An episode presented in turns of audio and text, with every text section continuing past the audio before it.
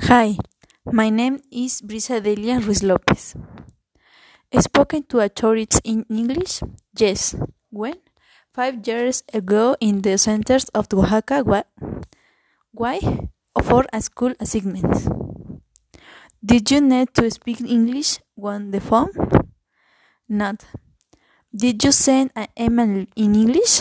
No, I have not sent a message in English.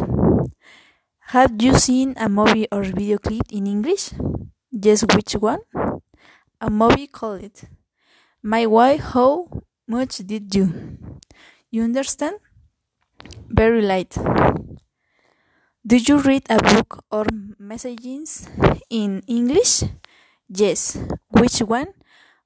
A school book. Ask for directions in English in a foreign in city?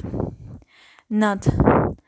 Did you use an app or website to improve your English? Application? No, but school? Yes.